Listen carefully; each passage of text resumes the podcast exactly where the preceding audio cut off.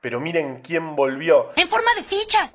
Esto es Coronavirus, breve podcast de la pandemia, presentado por El Gato y la Caja y Posta. Hoy es martes 13 de octubre, día 224 desde la llegada del SARS-CoV-2 a la República Argentina. Siento que pasaron un montón de días desde la última vez que hablamos. En realidad fueron tres porque ayer fue feriado. Un feriado bastante particular. Hasta hace algunos años se llamaba el Día de la Raza y conmemoraba la primera llegada de Cristóbal Colón al continente americano. Bueno, de hecho hasta hace algunos años no la conmemoraba simplemente, sino que la celebraba.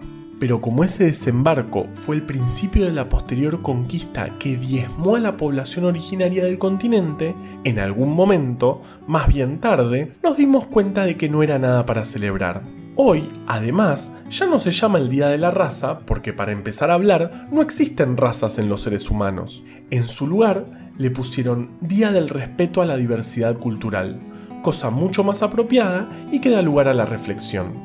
Hay un dato que siempre me gustó sobre la conquista española, y son las armaduras metálicas que traían de Europa. Al parecer, tenían un problema que nadie previó. El calor. Imagínense el calor que puede acumular una armadura metálica bajo el sol mexicano. La mayoría de los soldados españoles preferían no usarlas, por lo que hoy en día, 500 años después, muchas de ellas se conservan intactas. O sea, son armaduras antiguas nuevas, pero muy antiguas, pero están nuevas. En fin, me quedaría 500 años hablando de historia, o mejor aún, jugando con armaduras. Pero tengo información que dar. El viernes se confirmaron 15.099 casos nuevos de COVID, el sábado 12.414, el domingo 10.324 y ayer, con muy baja carga por ser feriado, 9.524. Todo esto lleva a un total de casos confirmados de 903.730 que nos ubica en el sexto país con más casos confirmados del mundo. En total hay 24.186 personas fallecidas registradas, lo que da un porcentaje de letalidad del 2,7%, aunque, como te venimos contando, es probable que varias jurisdicciones tengan atrasos en los registros de fallecidos, por lo que el porcentaje real podría ser un poco más alto. En terapia intensiva con diagnóstico confirmado hay 4.287 pacientes, un número que salvo en el AMBA sigue subiendo en todo el país. De hecho, el porcentaje de ocupación en AMBA es menor al del resto del país todo junto, algo que no había pasado hasta ahora. Estamos hablando de que alrededor del 65% de los confirmados en las últimas semanas son fuera del AMBA.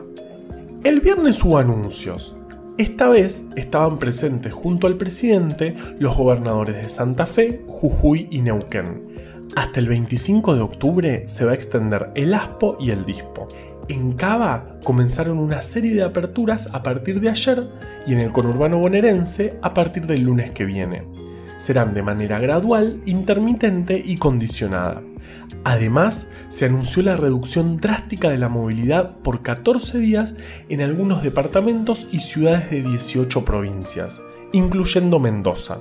Sin embargo, el gobernador de Mendoza dijo que la provincia no iba a acatar el decreto nacional a pesar de que en la zona de Gran Mendoza existe una ocupación de camas de terapia intensiva cercana al 90%. Ayer también se vieron movilizaciones en varios puntos del país. Estas aglomeraciones, en donde es muy difícil mantener la distancia social y donde no es posible rastrear luego a quienes estuvieron cerca, son una muy mala idea en un momento de circulación tan fuerte del virus en el país.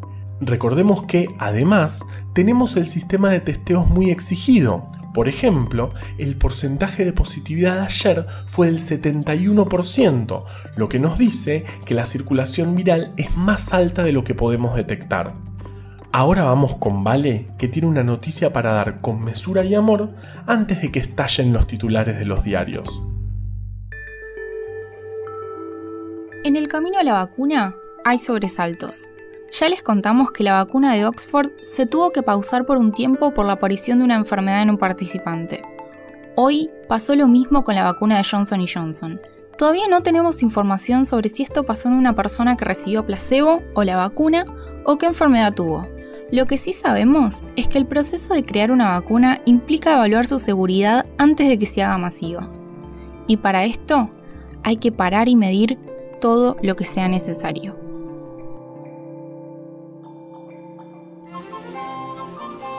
Colón realizó cuatro viajes a América. El famoso de 1492, otro al año siguiente, otro en 1498 y el último en 1502. En todos ellos llegó a Centroamérica y el Caribe. En Jamaica le pasó de quedar varado y sin alimentos para la tripulación. Como los nativos se negaban a ayudarlos, Colón ideó un plan. Gracias a sus conocimientos de astronomía, sabía que en pocos días habría un eclipse de modo que amenazó a los nativos con que si no le daban alimentos, él iba a robarles el sol. Ellos no le creyeron y en efecto, cuando llegó el día señalado, Colón les dijo que miraran al cielo. ¿Se imaginan el susto de los pobladores cuando la luna empezó a tapar el sol, no? A mí me amenazás con cortarme la luz y te regalo todo lo que tengo en la heladera. En fin, la cuestión es que Colón se salió con la suya y le dieron alimentos. Era, en efecto, un tipo muy inteligente. Igual cuando murió, el 20 de mayo de 1506, todavía seguía creyendo que había dado la vuelta al mundo y llegado a las Indias. Saca una bolilla, Carlos. 59. 59, el perro que canta. La llegada del indio a América. El indio llegó con la, a la compañía de Napoleón. Napoleón eh, cantó victoria antes de llegar junto con los indios. Los indios fueron malvados y por cantar victoria antes de que ellos lo tiraron al agua. ¿Usted no estudió? No, porque ¿Qué problema tiene ahora, Capulloto? ¿Qué le pasa? mi mamá compró una vitrola envenenada. ¿Una vitrola envenenada? Cuando escucharon música clásica, murieron ¿Todos? todos. Coronavirus, breve podcast de la pandemia, es una producción original del Gato y la Caja junto a Posta. Este podcast lo podemos hacer gracias a bancantes.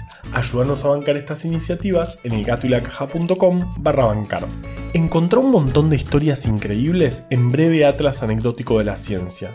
Para conseguirlo, entra en elgatoylacaja.com barra tienda. Yo soy Juan Manuel Carballeda. Valeria Sanabria te aconsejó desde el armario. Usa tapaboca, mantén la distancia y nos escuchamos mañana.